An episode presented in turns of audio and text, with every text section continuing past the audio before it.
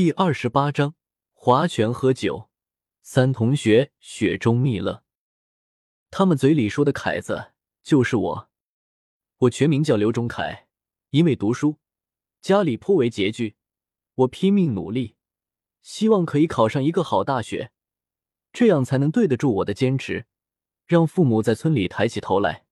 因为我的读书，我家好多稍微远点的亲戚都和我家断绝了往来。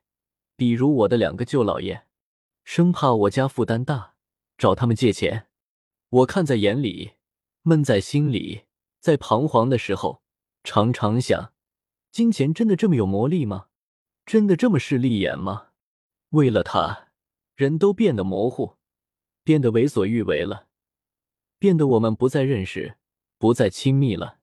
直到后来到了社会上，开始工作，才发现，不止农村人。所有人似乎都对金钱有不可抗拒的着迷，甚至牺牲三观，甚至不择手段，甚至心狠手辣。我从小和亮亮、涛涛一起长大，上学。亮亮比我大一岁，从小成绩就很好，家里贴满了奖状。他的爷爷是以前的一个地主，下户之后风光不再，倒也有老底。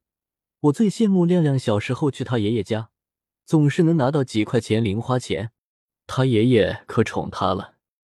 亮亮身材瘦小，我身材高大，他爷爷就笑眯眯的说：“不怕身材矮小，只要精明有窍。”可以说，亮亮的童年是奢侈的。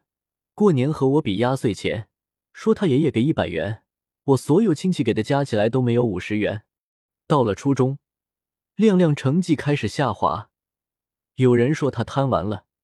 有人说他不交伙食费，拿着钱去外面买吃的，买钢笔。后来就看录像，吃肉丸，去河里捉鱼捕鸟。亮亮中考成绩很差，复读一年，依旧如故。他父亲遵循我们那里的惯例，不想让他再继续读书，回来去赚点钱，修房子、娶媳妇得了。回来后他就出去赚钱，因为吃不了苦，常常是三心二意。每年工作换好几样，都是半途而废，所以每当过完年，他就着急，临时去找事做。我们拖着松枝慢慢往村里走，路上又说了很多村里的事，也说了很多盗墓队的事。到了村口的时候，亮亮说：“吃完饭你俩到我家来，我们搞一斤汾酒喝喝。”我们下午就在亮亮家里喝汾酒。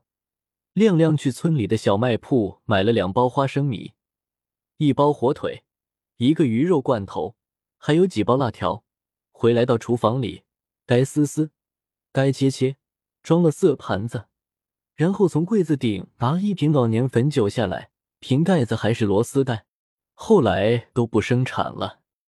亮亮的母亲进来说：“要不要炒几个热菜给你们？”我说：“阿姨不用了。”亮亮说。妈，别吵了，我们聊聊天，慢慢喝。你烧点开水，一会喝酒要喝开水。亮亮母亲就出去了。我们开始玩扑克牌，谁输了谁喝酒。开始玩的是翻大小，谁翻的点小谁喝。后来玩心中想，就是炸金花，每人发两张牌，自己想第三张。双王是赖子，大小依次是炸弹、同花顺。同花拖拉机，对，个谁小谁喝，这样喝了半个小时，一瓶酒喝没了。亮亮又去柜子顶摸出一瓶来。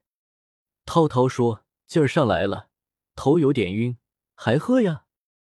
亮亮说：“三个人喝一斤，一个人支三两，好意思说你头晕了？”涛涛就问我，我说我无所谓，我们就继续喝酒。酒把脸羞得通红，心一下子提了起来。亮亮嫌玩扑克牌不过瘾，说要划拳。他先走一圈，于是和涛涛划，越划越来劲，声音越喊越大。五五五五魁首呀！六六四季发财，四季发财！亮亮输了，拿起酒盅一饮而尽。然后喝了一口开水，吃了两粒花生米，又和我划，亮亮又输了，再拿起酒盅，干脆利落。这样每个人轮着来。亮亮输得多，喝了不少，脸上桃花般绯红，手把头发胡乱一抓，话就多了起来。